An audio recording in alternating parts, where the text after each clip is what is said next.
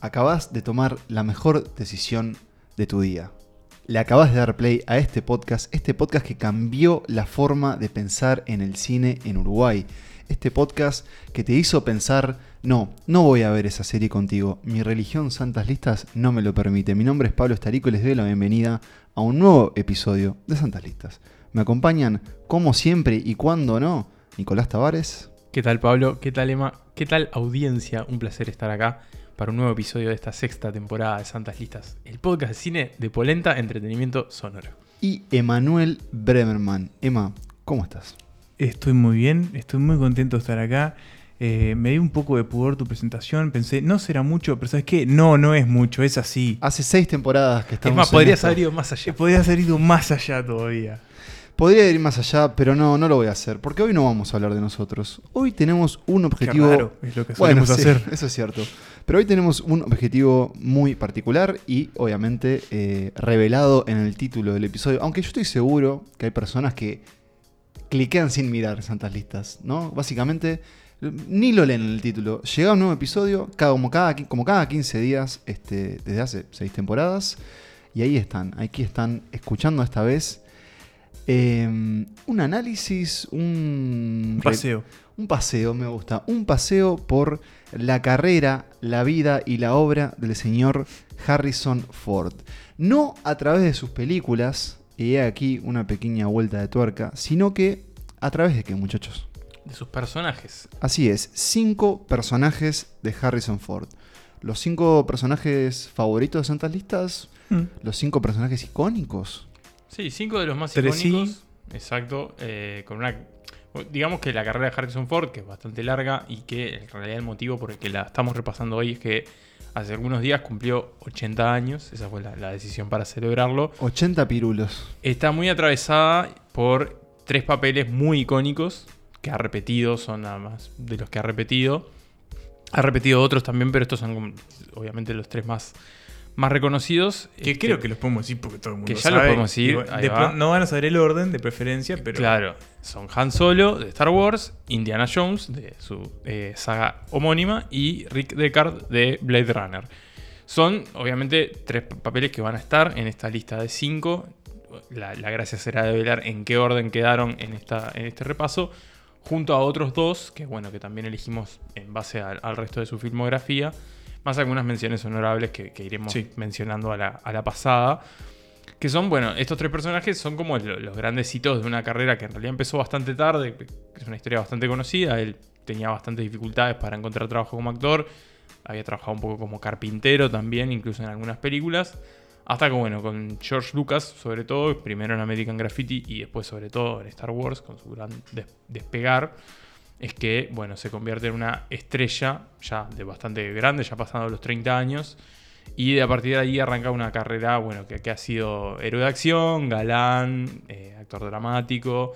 Pero sobre todo vamos a ir viendo un poco en estos papeles, sobre todo un tipo que, que se caracterizó por papeles de hombres rudos, recios, pero ah, muchas veces con, con bastante corazón también. ¿no? Harrison Ford, eh, actor de padres. Y de madres. Y de- no, me refería a padres Ah, como, el, claro, núcleo, el núcleo parental. ¿no? masculino genérico. Sí, claro. sí, sí, sí, masculino Sí, imp- impuesto por la la Academia, RAE, claro. Eh, actor de, de, de Parents, si Ajá. querés. eh, recuerdo estar muchas veces en casa y que mis padres estuviesen haciendo zapping y de repente detener eh, el escroleo del canal en una película, quedársela viendo y están pasando una de Harrison Ford, ¿no? Y eso, bueno, eso que ya no pasa tanto Sí. hoy en el cine, que es, vamos a ver cuál, la de La de Harrison, Harrison Ford. Ford. ¿no? Bueno, eso tiene que ver un poco con la, la idea de la muerte de la estrella de cine, ¿no? Y esa idea de qué actor puede eh, convocar. convocar a una película. Hoy son muy pocos. Vamos a poner eh, tal vez el ejemplo mm, más fácil. Leonardo DiCaprio. Sí, Leonardo DiCaprio... Ni ah, siquiera, sea, ni siquiera Brad Pitt, te digo que ni lo siquiera logra. Brad Pitt. Tom eh, Cruise creo que sí Tom también. Cruise, Tom puede Cruise ser. ni que hablar hoy con, al frente de la película más taquillera del año. Pero son personas que la gente va a ver eh, lo que hacen eh, sin importar que. De hecho, ahora que me decís, cuando fui a ver Top Gun Maverick, la persona que estaba delante de mí no pidió pidió, para Tom Cruise. no pidió una entrada para Top, para Top Gun Maverick, pidió para la de Tom Cruise. Y en el caso de Harrison Ford fue lo mismo, sobre todo este, en los 80 y en los 90. Mm. Pero es interesante ese- esa idea del actor que quiso y no pudo inicialmente.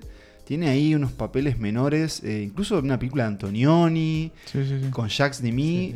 Y finalmente sí, cuando este, se le da su breakout role en American Graffiti, como decía Nico, ahí es cuando empieza, empiezan a caer las fichas, ¿no? Y de hecho, y de hecho ahí después de American Graffiti también le cuesta un poco. Y Bueno. tiene que volver a ser de carpintero. Eh, es, ese, ese talento con, con la madera en realidad él lo toma porque básicamente a esa altura de su vida ya tenía dos hijos que mantener. Eh, un gran dato curioso eh, que vincula a, a- a dos familias, eh, podríamos decir, del, del espectáculo, de la cultura, es eh, la amistad entre Harrison Ford y ¿saben qué autora célebre estadounidense? ¿Quién? Joan Didion. Ah, John Dion, Sí. claro, fue carpintero. Eh, Aparece mencionado en el documental de Sí, John Dion. los Didion y los Ford eran grandes amigos. eh, y es verdad que aparece también en el documental. Pero bueno, sabemos que después eh, cambia las maderas por, por Los, los por reflectores, Sí. exacto. Y por la por las cabinas de piloto también, no solo por, por el halcón milenario, sino también Mm. porque una de sus grandes pasiones es la aviación. De hecho, cada tanto aparece algún titular de Harrison Ford se, Se con la un- avioneta. se dio contra o un casi árbol. choca con un avión. este, se aparece cada tanto, es un poco piloto Sí, sí. temerario. Este, re- recuerdo, recuerdo incluso una vez que estábamos este, lo- los tres trabajando en, en el mismo diario y, y que Harrison Ford había logrado aterrizar un, una avioneta en el medio de un parque de, la ciudad. Em, pero sobre todo creo que, que lo, traje- lo, traje- lo traemos acá para recordar un poco a esa, esa figura masculina, algo reacia. A mí siempre me hace impresión de que parece ser un actor que no quiere estar ahí, Eh, pero sí. sin embargo que te logra dar lo que, lo que vas a buscar. Y, Y lo vamos a ver distribuido en estos, en estos cinco personajes. Y es un tipo que da como también como muy canchero y muy fácil de, de- de amigarte con él. Pero al mismo tiempo es como, pa, qué, qué complicado de ser, ser amigo de este tipo, ¿no? Es como que siempre está entre de mal humor y. y- Bueno, el mal humor es clave. Y si ven sus entrevistas, sobre todo, por ejemplo, en, en los late night, siempre va con un tono como muy irónico, como que nunca quiere hacer. Se le cae un huevo. Claro, vez, nunca ¿no? quiere hacer el jueguito de ese, bueno, vengo, te vengo a contar un chistecito, sino como que siempre está ahí. o sea, debe ser difícil entrevistarlo. Yo creo que tiene que ver eh, mucho de que nunca tuvo que salir a vender quizás este, sus películas, porque de entrada metió Star Wars, después se le vino Indiana Jones y, y bueno, tres personajes, como con el de Rick Deckard, tres personajes eh, icónicos del cine al hilo, ¿no? O sea, yo estaba viendo un poco la cronología el otro día, el tipo los metió en menos Sí, de sí. tres años. Sí, Claro, o sea, sí. es una locura. Sí, sí, sí. Este, sembró y después ya pudo cosechar para el resto. Yo creo que al final, cuando nos despidamos de este episodio, que lamentablemente va a pasar, pasa siempre, podemos ver un poco en qué estuvo su carrera sus últimos Después. años. No vamos a hacerla ahora para, para ver, este, para quedarnos con, lo- con los... Ah, Y para no spoilear Eso, posibles eso mismo. Porque Sí. puede ser que, que eh, The Call of the, claro. Of the Wild aparezca en la lista. Sí, eh, puede haber muchas sorpresas. Por lo pronto van a ser cinco. Eh, cinco, cinco papeles memorables de Harrison Ford que van a venir a continuación. Do you do your own stunts? I do my own hair. Habíamos mencionado de que el señor Harrison Ford era un claro exponente de lo que llamamos una- un actor de padres, de nuevo, en el genérico masculino.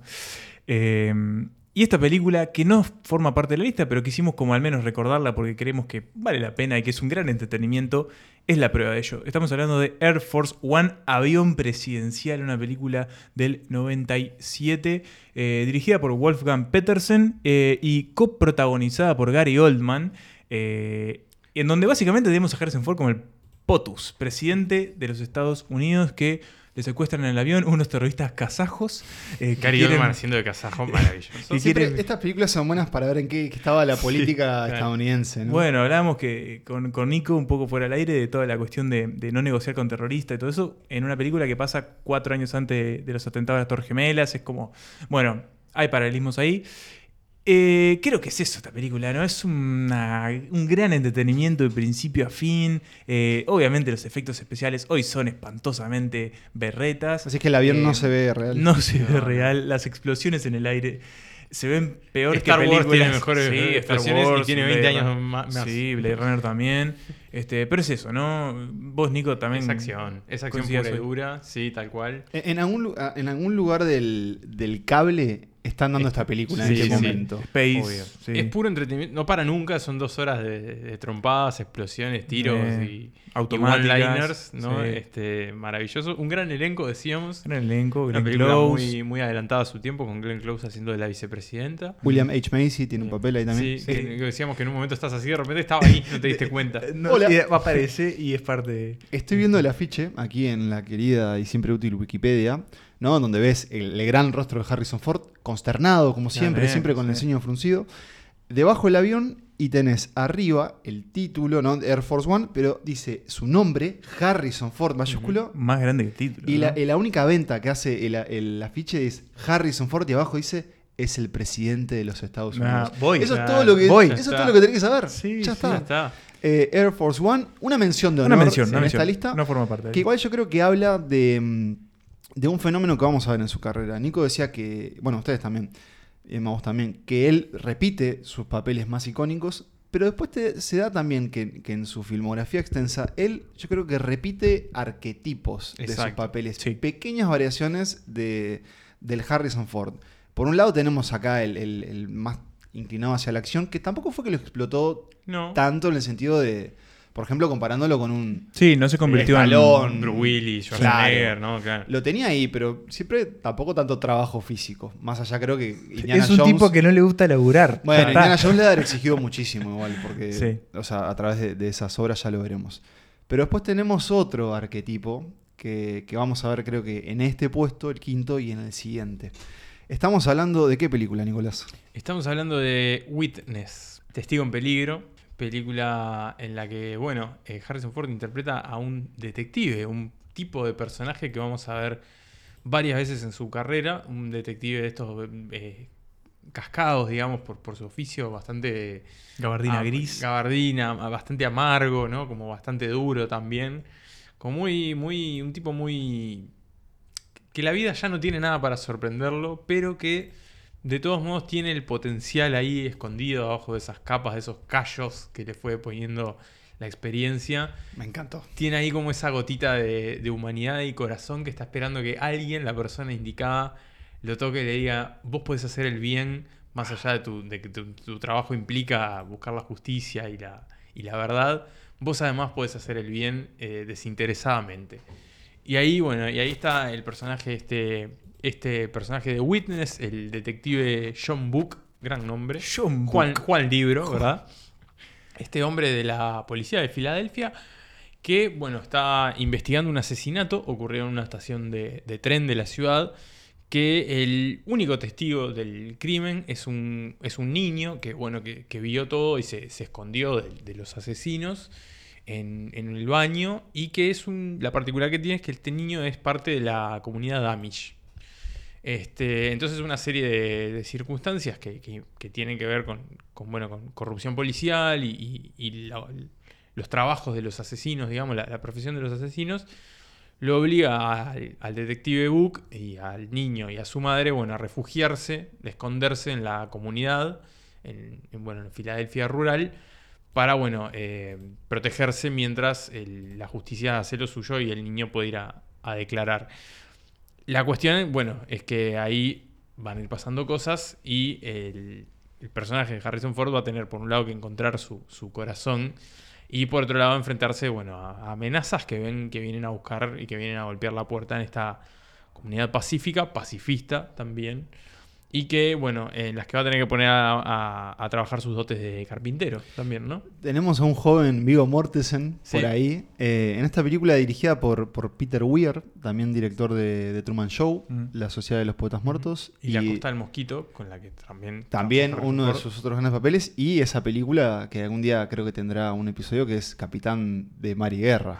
Que no la vi yo. Eh, ¿Usted no la vio? No, no. Ya la verá y le va a gustar. Otra película de cable. Eh, Sí. Tenemos el contraste entre la ciudad, entre los Amish y sobre todo en este tipo aguerrido que, como decía vos, Nicón, va encontrando la solución para su trabajo, que, que, bueno, le exige desde ambos lados. Es una película que tiene, a mí me, me sorprendió. Sí. Esperaba menos, voy a decir. Sí, voy a ser vine buscando sincero. cobre y encontré oro. Sí, El- el, el dato que la acompaña es que esta es la película por la cual Harrison Ford Estuvo nominado al, al Oscar. Así es. Pero Weir es un buen director y hay muy buenas escenas. Eh, hay, por ejemplo, hay unas buenas golpizas. Sí. eh, hay algunos bullies que, que- que, digamos, Que cobran. que cobran ba- Cobran. bajo el, el yugo del señor Ford.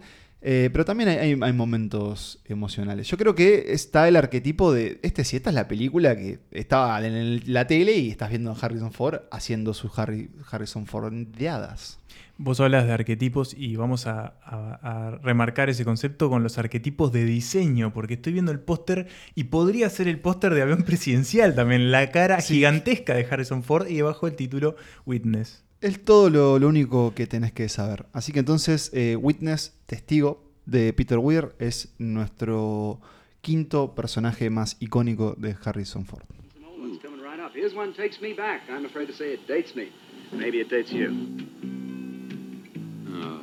Oh, this is great. This, this is the best. Don't know much.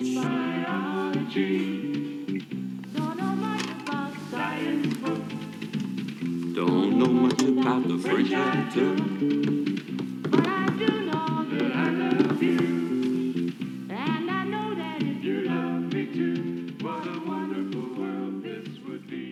La década de los 80 para Harrison Ford, nuestro agasajado del día de hoy, eh, fue una época, bueno, que básicamente se, consolidó su rostro en franquicias que después se convirtieron en, ya lo dijimos, íconos del cine. Pero antes de pasar a esa etapa más, este, digamos, legendaria de su faceta como actor, nos queda una parada por el principio de la década de los 90, que lo encontró, bueno, digamos que consolidando este, esta búsqueda de eh, historias que no necesariamente formaban parte de un universo mayor y que apelaban un poco a esta cuestión más de el héroe de acción, de la persona común y corriente Sí. envuelta en situaciones ex- extraordinarias eh, más grandes que él. En este caso tenemos al doctor eh, Richard Kimball, o Robert Kimball, ahora Richard, se me fue, Richard, Richard, Richard. Richard Kimball, eh, un médico cirujano vascular muy exitoso en lo que hace, que, bueno, una noche, básicamente donde comienza la película, eh, entra a su casa, descubre que una persona, un, un manco, está asesinando a su esposa, él la defiende, no puede salvarla, y lo que sucede es que termina como el principal sospechoso de la muerte de su esposa y termina preso. Pero no va a terminar ahí, porque se logra escapar en una gran escena de fuga en una van eh, ejecutada eh, a todo trapo por el director de esta película que... ¿Quién era? Andrew Davis. Le decía todo trapo porque esta es la primera escena que va a marcar eh, para mí una de las cosas que más me reconforta de ver este tipo de películas de los 90.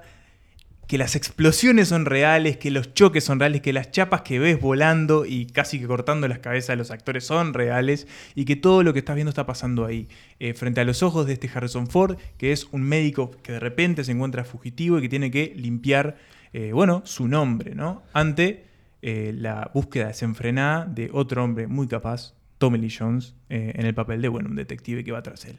Y ahí creo que está uno de los puntos claves de esta historia, que es ese, ese juego entre gato y ratón.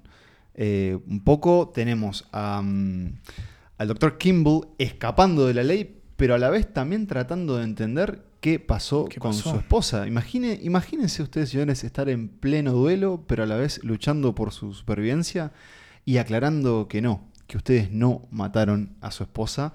Bueno, y ni que hablar de arrojarse desde tubos, este... Que es, eh, una, es una escena que, que creo que vi 550 veces en la tele. Cada vez que prendías la tele estaba Harrison Ford tirándose del- de la cañada, eh, del- de, la Sí. cascada esta. Eso mismo, un enfrentamiento casi que icónico cuando Tommy Lee Jones ya le le está pisando los talones y Harrison Ford básicamente que se vuelve en un superhumano para sobrevivir a esta caída en, en esta represa. No, no recuerdo Es, es exactamente. como una, es- sí, es como una represa, como... Sí, como un embalse de, Sí, de Sí, aguas de- residuales exacto, o algo así. Un asco, pero bueno, Pero bueno. hay que sobrevivir y... mm, Eso lo hace para buscar la verdad y la justicia, que es algo que Mm. está muy presente en, en muchas de estas películas de Harrison Ford, como es El Fugitivo, de que estoy viendo acá que tuvo seis editores, seis, Seis montajistas, editores. una demencia. Más allá de eso, no, se nota la película, es muy... No, no, sí. hay, más, hay más editores que, que- Hay- que personajes. Sí, sí, sí, prácticamente que sí. Que está basada en una serie de televisión, esto no lo sabía, me, me enteré también cuando estaba investigando un poco sobre la, sobre la película. Y es un poco de eso, como esos personajes de, de Harrison Ford, como decíamos, ¿no? Como estos hombres que se encuentran en, en circunstancias más grandes, pero que son muy capaces de resolver todo, que, se plantan enseguida y dicen, ok, vamos a hacerlo. Estos tipos bastante cascarrabias y que por lo general también son hombres por lo general de ciudad, ¿no? Estos Sí. hombres como Trajeados. trajeados, profesionales, por lo general. Sí, exitosos. Barba Claro. Sí, sí, en otro registro, pero pienso, por ejemplo, en Regarding Henry, Sí. en la que, bueno, él hace de un abogado también de, de- de ciudad. ¿no? Siempre Como- profesionales. Siempre y- profesionales, como de mediana edad, aparte, ¿no? Porque como al ser un, un tipo que, por decirlo así, la pegó de grande, ¿no? Sí. En el momento de su mayor estrellato ya era un cuarentón. Entonces también como se refleja eso como del, del héroe padre, ¿no? Como de, de alguna forma. Para mí, el, el Harrison Ford del fugitivo es el Harrison Ford que enamora.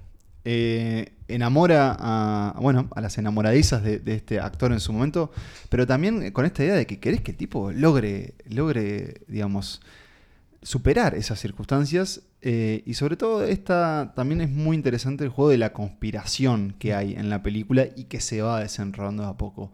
Para mí tiene momentos que, Que Que baja, baja, sí. que baja, que se le nota un poquito, tal vez esos seis editores que nos decía Nico, o, que, este, o la época. Pero de todas formas, si nunca vieron El Fugitivo, es tiene algo de pochoclera también, ¿no? Sí, Porque Sí, sí, sí. Y es muy sencilla la película. eso, pero Es un tipo que se ¿Qué come un garrón y, tiene que limpiar su nombre. Y nosotros estamos ahí para acompañarlo. Y espero que ustedes sigan acompañándonos en, en el resto de estos que ya quedan, que tres personajes icónicos del señor Harrison Ford. A continuación, después de escuchar eh, qué dice el doctor Kimball cuando le preguntan. Sí, exactamente, en el túnel. Me gustó mucho más eso que lo que iba a decir yo. En el túnel. Yo no maté a mi mujer. No me importa.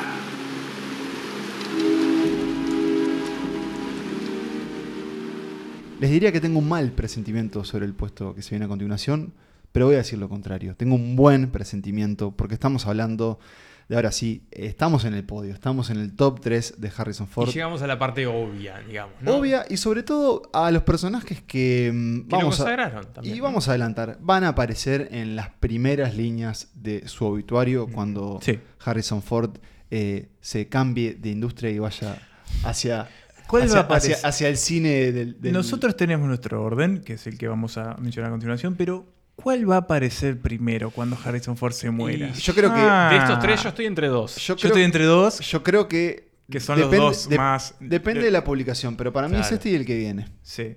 Eh, este y el que viene. Y el que viene, sí. Sí, para Sí. mí también. Puede ser.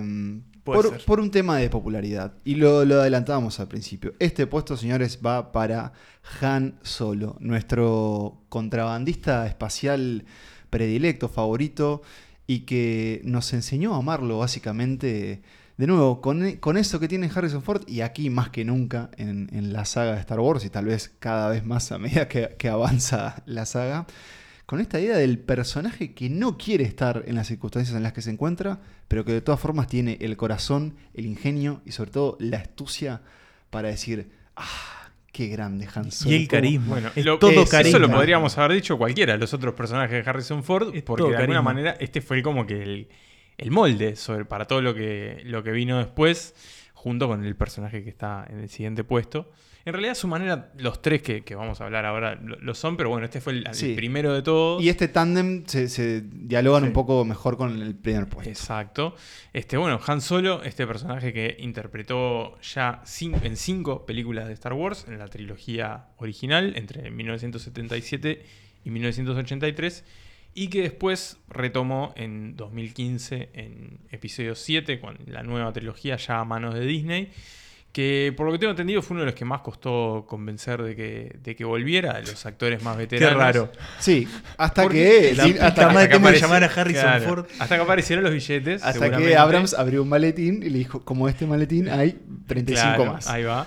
Pero bueno, siempre eh, Harrison Ford fue un poco reacio, ¿no? A, a todo lo que tuvo que ver con el personaje de, de Han Solo. Mucho más que, que sus compañeros de elenco, no le dio tanta trascendencia como, como, bueno, como le ha dado la gente también al personaje. ¿Te das ¿no? cuenta que el loco eh, le estaba complicando encontrar laburo y se quejaba, ¿no? De, Sí, de hecho, bueno, hay una, una historia que, que es relativamente conocida, que es que le pide a George Lucas que lo mate continuamente. Le Sí, dice, sí, matalo, sí, para sí, que sí. viene, matalo. Él creía que Han Solo debía morir Pero bueno, por lo pronto, y si nos concentramos en esa, en esa línea de tres que es la trilogía original, Mm. tenemos el arco de Han, que de nuevo lo conocemos ahí este, en Tatooine, ¿no? Eh, cuando Disparando primero. Disparando disparando primero, primero. señores, siempre disparando primero. Y ahí tenemos la presentación de un personaje que, que de pique se nos muestra con, bueno, es un tipo que tira a matar, o sea... Y que tira tipo- primero. Sí, y que Es no, un- no perdona. Y es un tipo eso, con, con sombras también, ¿no? No Sí. solamente... Se contrapone con la inocencia y la juventud de, de Luke Skywalker de Mark Hamill. Y acá, de- lo, lo muy interesante de la introducción de Han Solo es que ya con muy poco sabés qué tipo detrás tiene una historia interesantísima. Sí. Decís, quiero ver esa película, quiero ver a Han Solo y a Chewbacca este, haciendo de las suyas. Bueno, Después, después, la la vimos, hicieron. la vimos y, dijimos, "Nah, nah, nah". ¿para, qué, para qué la pedimos? Después lo, vi- después lo vimos y dijimos, "Mm, quizás no, quizás eh, lo Capaz. mejor eh, a veces es quedarse con, con el folclore y con el poder de los cuentos. Harrison Ford logró, perdón, Han Solo, o y más bien los dos, lograron después cumplir el deseo de Harrison Ford, ¿no? En, en la, en la nueva trilogía. Mm. Para mí uno de los mejores momentos o de Sí. los más emocionales. eh, pero después obviamente ya sabemos lo que pasó y el mal gusto que nos dejó en la boca. Fue en la fue en la primera de la última, ¿no? Claro, episodio 7. En- y después sí, tuvo un cameo en episodio episodio 9. Así es. Cierto. Eh, pero un poco como que el corazón de, de- de- de ese duelo ahí con el personaje de Adam Driver, como interpretando a su hijo, creo que era de lo más Mm. Pero Han Solo, digo, está todo dicho, ¿no? Es Dos, todo carisma. dos palabras, un onda. chaleco, un montón de one-liners Sí. también, ¿no? Y el personaje que inaugura la sonrisa de, Han So- de Harrison Ford, además, porque tiene esa, esa sonrisa media torcida que es entre seductora y sobradora. canchera. Claro, canchereando. Eh, rescatemos también la química con, con Carrie Fisher, ¿no? Sí. Que después, bueno, ¿ellos llegaron a tener un romance? Me Sí, o sea, Carrie esa- Fisher en sus memorias re- de Eh, chavo, ella digamos. estaba que- como muerta por él, ¿no? Claro, Claro. aparte diferencia de edad bastante grande. Ella no, no 19 sé- tenía cuando Sí, o por ahí. No sé si incluso no era menor. Y él ya tenía 30 y bueno, tuvieron ahí como un breve romance en el set, digamos, que después no, no trascendió No mucho trascendió. porque él ya estaba casado además. Este, pero sí hubo ahí como un escarceo. Este, que, que bueno, eh, nada, fue. Después pasó a la pantalla, ¿no? Este, con- El con ya- momento intruso de Santas Listas. Claro. Pero sí, ahora sí, hablando Bueno, de. eso, y un, un gran romance, ¿no? De- Eso, de- un romance, por ejemplo, en, en- en ese, ese gran intercambio que es este. I love you, I know. I know. I love you, I know, eh, con Han a punto, bueno, de ser eh, Congelado, congelado, eh, En carbonita. En carbonita.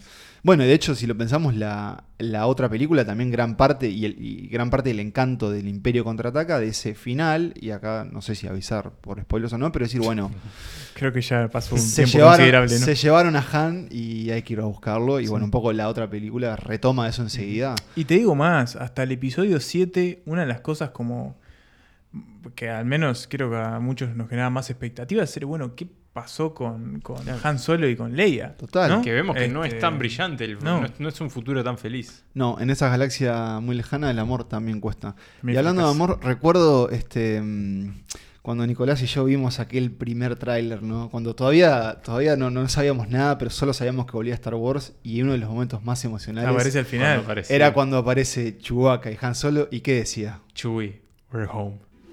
Han Solo. I'm captain of the Millennium Falcon. Chewie here tells me you're looking for passage to the Alderaan system. Yes, indeed. If it's a fast ship. Fast ship. You've never heard of the Millennium Falcon? Should I have? It's the ship that made the Kessel run in less than 12 parsecs. I've outrun Imperial starships. Not the local bulk cruisers, mind you. I'm talking about the big Carillion ships now. She's fast enough for you, old man. En el segundo lugar de este podio, en realidad de esta lista, pero en el segundo lugar en el podio de esta selección de personajes más icónicos de Harrison Ford, está uno de sus roles más icónicos en el rol protagónico puro y duro, ¿no? Porque si en Star Wars es un personaje más dentro de un plantel de héroes, encabezado sobre todo por, por Luke Skywalker, bueno, acá es el protagonista, de hecho es el que está en el título de la película, porque estamos hablando del doctor Henry Jones Jr., mucho más y mejor conocido como Indiana. Indie para los Indy, amigos. Para los amigos. Este arqueólogo que hace cosas que ningún arqueólogo debería hacer, pero que, O que a muchos arqueólogos le gustaría hacer. que también ocasionalmente se desempeña como profesor en, en una universidad. Bueno, es el segundo puesto de este repaso por los roles más icónicos de Harrison Ford. Este personaje que él hace después de Star Wars. Un personaje que se lo hacen casi que, no digo a medida, pero pensando ya desde el principio en él, Lucas y Steven Spielberg, que fueron los creadores del personaje. Spielberg luego sería el director. Y que, bueno, eh, en una trilogía que luego tuvo una continuación, desarrollaría a lo largo de la década de los 80. Un George Lucas que inicialmente no estaba tan convencido de darle este papel a, su, a su amigo, simplemente por el hecho de, bueno, de todas esas colaboraciones que ya habían tenido y que mm, básicamente por, por esas cosas del destino, o más bien del destino de Hollywood, en su momento llegó a tener como principal candidato al señor Tom Selleck. Llegó a grabar alguna cosa. Puede, Sí. Se puede encontrar en Sí, YouTube con el eh, a Tom Selleck y su bigote haciendo Indiana Jones y lo ves y es algo casi que... Horrible. Claro, es casi un insulto. que te da como cringe, obviamente, porque lo tenemos muy impregnado. Que de hecho, aparte, no sé si el bigote no fue un tema ahí como. O sea, Obviamente no estaba la tecnología para hacer como a Henry Cavill y, borrarle el bigote. por suerte. por igual. suerte. Pero, eh, pero hubo algo de eso. Bueno, él después se fue a hacer la, Afeitate la, el bigote, la serie muchacho. y por eso terminó Sí. quedando Harrison. Pero claro, pero. Ah, Mag- eh, Magnum P.I. claro. De hecho, de hecho, medio que la conversación era. ten- eh, este, eh, pensar en, en- en un héroe como Harrison Ford, pero que no va a ser él. Era un poco por ahí la conversación entre, entre Lucas y Bueno, con, Spielberg, ¿no? con Star Wars pasa un poco parecido. No era la primera opción y él Sí, se era pone Christopher ahí- Walken, ¿no? Claro, él se pone a leer. ¿Christopher Walken en- iba a ser Han Solo? Sí. Y él en los, en los castings le estaba dando una mano leyendo el guion y le dijeron, vos, hacelo vos. Ah, sí, y, sí. ta, y terminó siendo él. Bueno, pero tenemos acá a Indy, el segundo personaje que va a aparecer en el epitafio de Harrison Ford. Dios quiera que sea dentro de mucho tiempo. Eh, pero este es un arqueólogo que a mí siempre me genera como mucha intriga de qué, qué, qué, qué plantea cuando se va a las aventuras, ¿no? En la universidad, tipo, bueno, Eso, el calendario académico. no claro. cumple un puto calendario académico, O sea, te loco. Vos decís, bueno, Pero mira, bueno, este semestre eh, el, señor- el profesor Jones está en África. o Sí, sea, Vos no- te no anotás a sabemos. una clase porque querés tenerlo de profesor y no está. O sea, porque, porque sí, yo me anotaría con, con Claro. Indiana Jones, ¿no? Y de repente, no, mirá, este, bueno, se, Se fue fueron de a Jordania buscando el Santo Grial. Este personaje inspirado en, en- bueno, en, en todo lo- lo- la iconografía pulp. Que, Sí, los viejos que- cereales, ¿no? Claro, que Lucas y Spielberg, eh, básicamente con los que se criaron y al- a los que quisieron rendirle homenaje y que nos dejaron este héroe como súper masculino también, pero de nuevo con ese con un talento innato para el humor Mm. y básicamente siempre te hace sentir que en estas aventuras donde, bueno, hay eh, piedras gigantes en túneles, pozos con serpientes, Trampas. Trampas, eh, Operaciones rituales de corazón abierto. sí, nazis siempre al acecho, siempre encuentra el humor como para decir, "Ah, mirá donde terminé una vez más.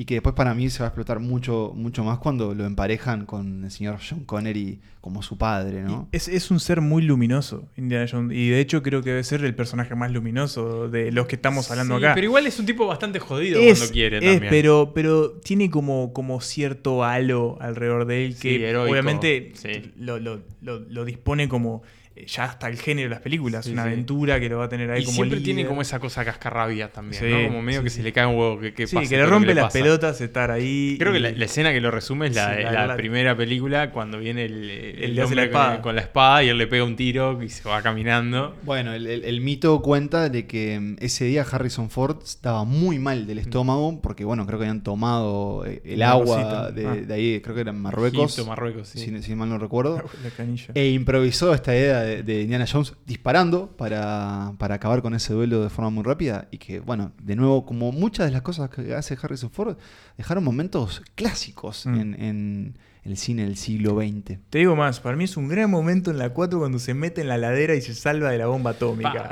Un, un momento que hay- ah, creo que ha generado sí, artículos tratando de probar que eso no es real. No o sea, es no, no, no. no puede ser. No te Ve- metas en una heladera. Veremos ¿Bien? qué hace Christopher Nolan con Oppenheimer, a ver Sí. si, si lo responde. Y veremos qué pasa con Eso. Indiana Jones 5. Bueno, Porque va a volver. ¿qué nos, ¿qué nos hace sentir este regreso?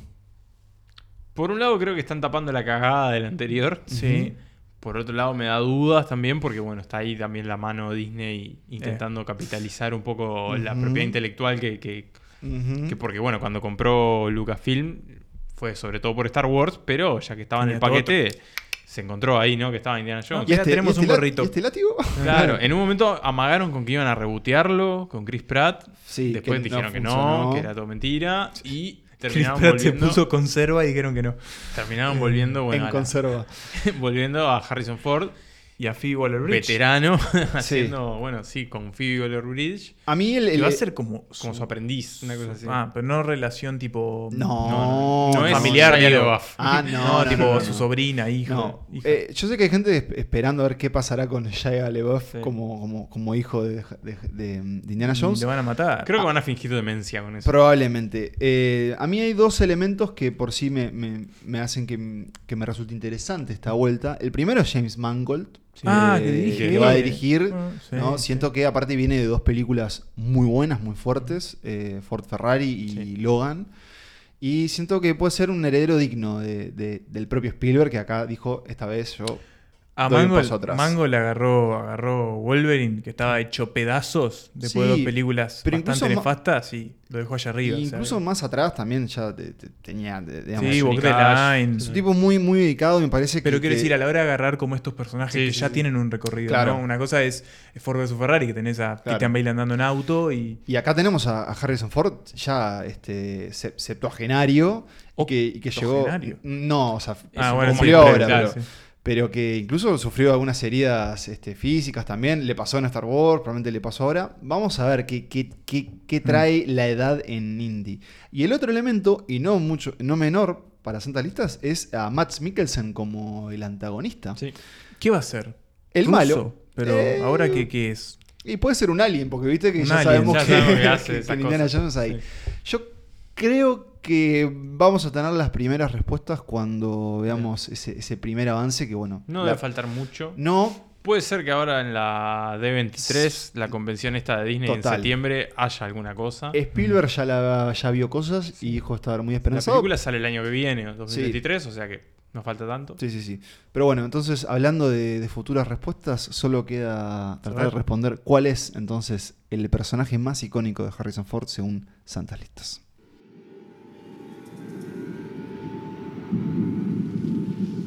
Snakes. Why did it have to be snakes? Asps. Very dangerous. You go first.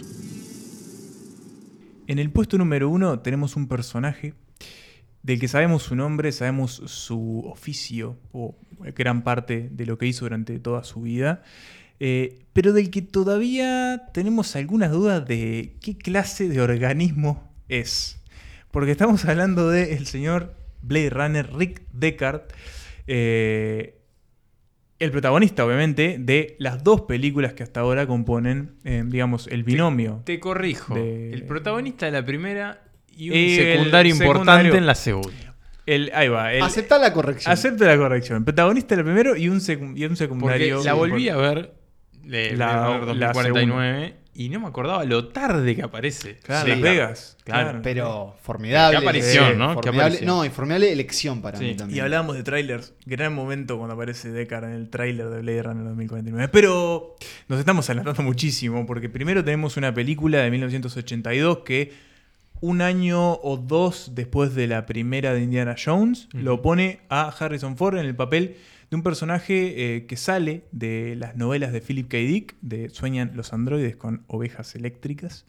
Eh, y eh, bajo los mandos del señor Ridley Scott, que venía ya de hacer Alien Sí. en ese momento y estaba como, bueno, como erigiéndose como una voz de la ciencia ficción bastante potente en esa época que, bueno, consolida con eh, Blade Runner y después, bueno, toma otros derroteros. Una película que sabemos no fue un éxito No. en su momento, que además después dejó varias eh, versiones eh, Sí, alternativas Sí. y que genera eso, una discusión incluso hasta el día de hoy del propio trabajo que hizo Ford a la hora de hacer este personaje, que a grandes rasgos, ¿quién es eh, el señor Deckard? El señor Deckard es un, justamente, Blade Runner. Son eh, una especie de policías detectives que en una...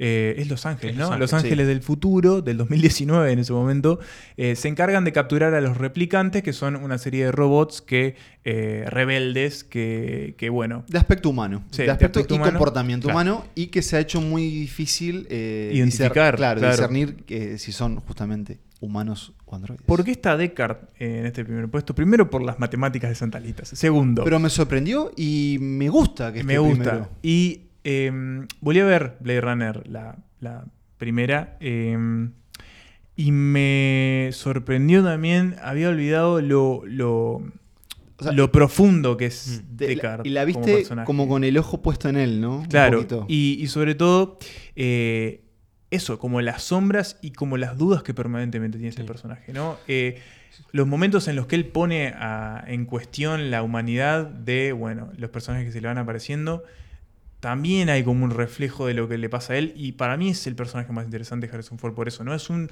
tipo que permanentemente se está preguntando de, para empezar, si es humano o no, y después, qué es lo que en realidad te hace humano, y tiene una profundidad psico- eh, filosófica y psicológica que es, es Sí, increíble. Creo, creo que es el que tiene más matices, en- como el más gris de todos. es sus- muy oscuro también. muy oscuro. oscuro. Mucho más que, que, bueno, que los más heroicos, Harrison, Fo- eh, Harrison, perdón, Han Solo y Indiana Jones, que si bien tienen también su- sus grises y sus matices, bueno, al final del día son héroes, ¿no? Y Deckard no, No. sabemos muy bien qué es, en realidad, Es- porque no, es, no, no, no entra tanto en esos arquetipos, ¿no? Está empapado, obviamente, por, por la influencia del cine noir Sí. en la propia historia. Y yo la imagen, como que si pienso en Blade Runner, es él comiendo fideos, Fideos en, el puestito. en ese puestito de asiático, en este Los Ángeles del futuro, lluvioso, eh, repleto de avisos, con un- Contaminado. eso, con un smog que lo sentís este, ahí en el paladar.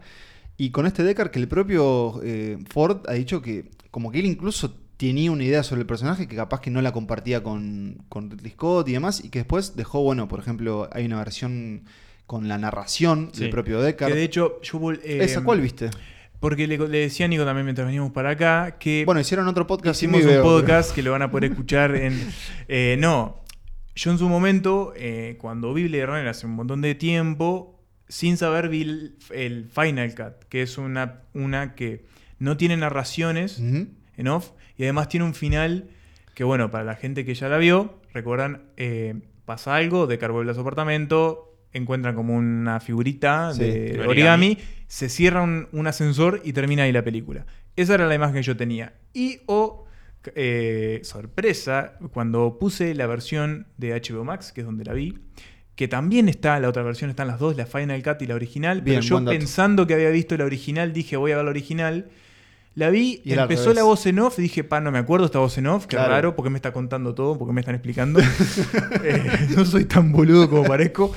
Eh, y después tiene un- una escena final Sí. de que es una especie de final feliz que pasa después. Sí. Y que un poco lo gracioso es que está hecha con retazos que sobraron del resplandor. Ah, pero qué Son imágenes-. Son imágenes que sobraron de la introducción del resplandor mientras el, el auto de, de los Torrans viaja por estos parques nacionales. Bien. Eh, nada, dato que refleja un poco la cantidad de versiones que ha tenido esta, esta película, porque Sí, y el ahí tiene como siete. esta película, Sí. ¿no? Que- Después tendremos, bueno, este mm, un poco un, un epílogo en la vida de Deckard en Blade Runner 2049, la gran película Sí. de Denis Villeneuve. También con un gran casting de Ryan Gosling por, por lo que se le propone al personaje. No lo revelaremos por, es- por las dudas, pero que sí es cierto que te mantiene eh, en vilo durante una duración bastante larga. Dos- dos Más de cuarenta- dos, ¿no? dos cuarenta, por y ahí. esperando a, a Deckard, a Harrison Ford. Y cuando aparece te das cuenta que es un regreso como con mucho respeto, me Sí. parece, al Mm. personaje y al actor. No, no fue lo mismo cuando volvió Indiana Jones en, en Mm. La Calavera de cristal. cristal. Me parece que ahí hay otra sensación, pero acá te das cuenta que, que, bueno, que Harrison Ford en esta ya última etapa de su carrera, también, eso, ¿no? y Mm. que ya estaba como volviendo a sus personajes para darles un final, y ahí lo, lo- lo enfatizo en negrita, si saben de lo que hablo.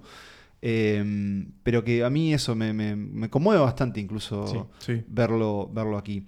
Y me conmueve que haya que el señor Deckard haya llegado al, al primer puesto de, de estos eh, personajes icónicos. Yo diría que sí que, y acá tal vez por, por ir cerrando, que Indiana Jones y Han Solo van a ser... Van a estar van en a esos en titulares. ¿no? Sí, sí, pero sí. también va a estar este otro Harrison Ford, el, podríamos decir el más laburador, ¿no? El que siguió sacando películas, siguió protagonizando y bueno, siguió haciendo dinero para que no lo olvidemos. Em, ¿Quisieran seguir adelante o cerrar algo más de, de Blade Hago un Runner? apuntecito nada más de Blade Runner, que si quieren saber más sobre la película en sí, no tanto sobre Descartes, ¿Hay un documental? no, la Ah. mencionamos en un episodio de Santas Listas. Ah, mucho mejor, Sí, mucho mejor. que un En documental. el episodio que dedicamos a Denis Villeneuve, el director de 2049. Y si no me equivoco, antes ma- también. En algún especial del año. Yo, y disculpen que me falle la memoria, pero ¿no hicimos también un Sensaciones de Indiana Jones? También lo También, hicimos. sí. Y seguramente Han Solo hablamos alguna vez también. Ya- Creo que no, ¿eh? No. Porque no hemos hecho Ah. mucho hemos Star Wars. hemos ¿No hemos evitado la, la galaxia Ah. en Santa Lista, sí estuvo en presente en jueves de lista. Es cierto. Eh, así que Harrison Ford nos ha acompañado durante muchos años y lo seguirá haciendo. Lo que nos queda a Hasta nosotros ahora es escuchar un poco de la voz de, de Descartes y después sí despedirnos este, hasta nuevo aviso. Admiral Kovachin Engam Bitte. He say you under arrest, Mr. Decker. Got the wrong guy, pal. Lopa, Nehojma, Devaja Blade, Cleveland. He say you Blade Runner. Tell him I'm eating. Captain Brian Toga, Enio Mayo. Brian, huh?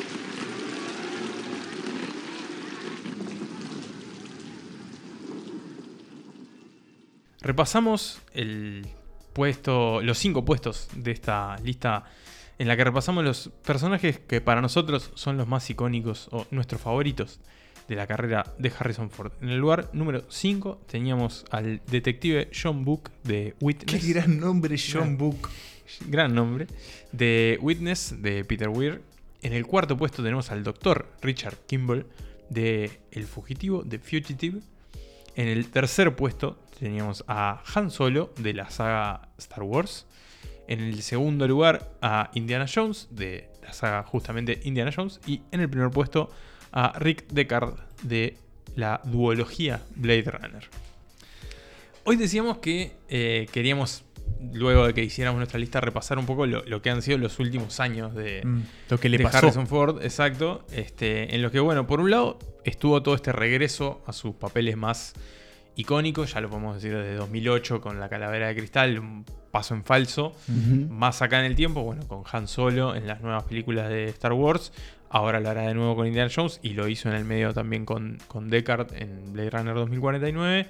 Creo, como decíamos, un poco cerrando esas, esas puertas y esos grandes papeles. Y por otro lado, también haciendo algunas películas, Falopa. digamos, sí, que no han tenido el mismo, el mismo impacto que, que sus no, trabajos no, anteriores. no el mismo reconocimiento. eh, es como que te das cuenta que hay, hay algunas películas que dialogan con, con esos dramas legales o dramas de acción, en donde él está como esa figura que se contrapone con tal vez el actor joven del momento. Ten- Tenés como esas cosas. Y después ya tenés laburos por laburos, que es por ejemplo aparecer en Anchorman 2 o hacer una voz en La vida de las mascotas. Yo eh, recuerdo, recuerdo haber alquilado. On the Expendables 3 también. Recuerdo haber alquilado una que llama Paranoicos o Paranoia. Paranoia. que era, él era como una especie de capo tecnológico que se enfrentaba a Gary Oldman, ya que hablamos de avión presidencial, y tenía como pupilo a, a uno de los Hemsworth Sí, malos. Liam Hemsworth, Sí. Gary Oldman, Amber Heard, Amber Heard. y Harrison Ford. Sí, creo que eh, ahí tenés un ejemplo claro de lo que estamos bah, es diciendo. durísima esa película. No- a mí me gustaría sí ver un- una vuelta de él en ese sentido. Y por ejemplo, hoy haciendo números y buscando como actores de, de- cercanos a él en edad, eh, Anthony Hopkins tiene 84 años. O Parece sea, mucho más viejo. Parece mucho más viejo y sin embargo estaban medio como que ahí. Y bueno, claramente está en un gran momento en, en su carrera. Y Harrison Ford yo creo que lo que hay más bien es desinterés. Eh, desinterés en el sentido de, no sé si quiere act- actuar. No, o sea, no sabemos si alguna vez quiso, Quiso, actuar. claro, sí, sí. no lo sé, pero por lo pronto sabemos que el año que viene sí tenemos eh, el regreso de Indiana Jones.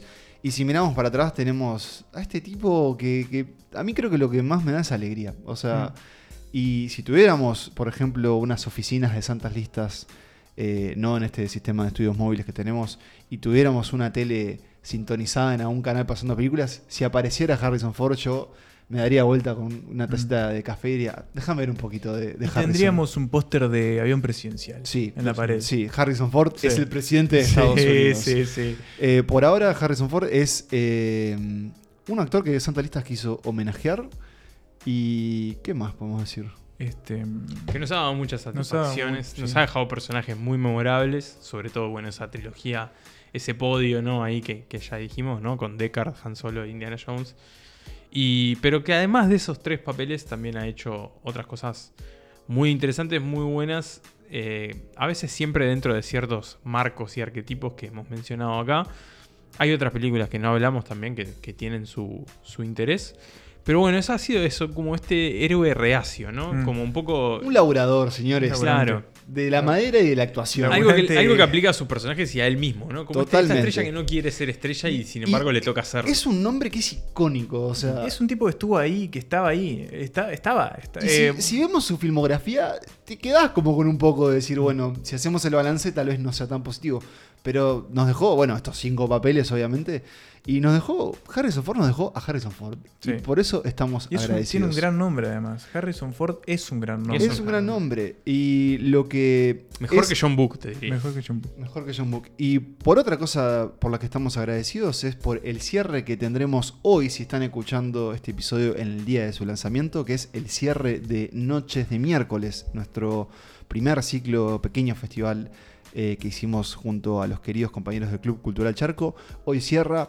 Lamentablemente los lugares están agotados. Si por algún Volaron. Una motivo... locura en tres horas volaron. Sí, cada ago- Spider-Man, la se última. agotaron más. Este, quisimos proponer hacer poner otra platea, una grada, no se pudo, no Teatro conseguimos, de verano no se pudo. no conseguimos los permisos, pero por lo pronto eh, solo tenemos que agradecerles a ustedes, a todas las personas que fueron, a ustedes, todas las personas que preguntaron para ir y también a todas las personas que colaboraron económicamente con Santas Listas, porque bueno, un poco lo que nos dejó este ciclo también es la apertura de nuestras vías de colaboración.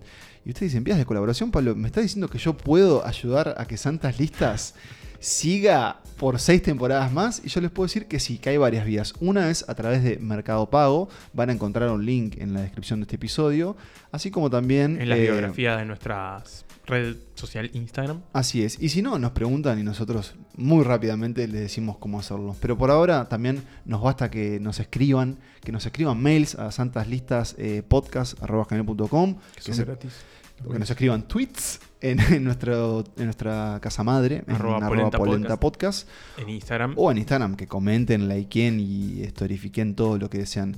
Estamos más que cerca de ustedes para cuando lo necesiten, así que a mí no me queda nada más que decir gracias Harrison Ford y gracias Nico y gracias Emma por una vez más acompañarme y hacer esto que es Santas Listas. Gracias Harrison, larga vida para vos y para el cine y para la carpintería. Y yo me despido también, soy Manuel Bremerman y Nico, te dejo este, las últimas palabras. Muchas gracias Emma, muchas gracias Pablo, muchas gracias Harrison Ford, señor, por haber hecho todas estas películas y más de las que hoy hablamos. Gracias a ustedes por escucharnos como siempre, por estar ahí del otro lado. Y nos despedimos hasta el próximo episodio. Como siempre, que viva el cine.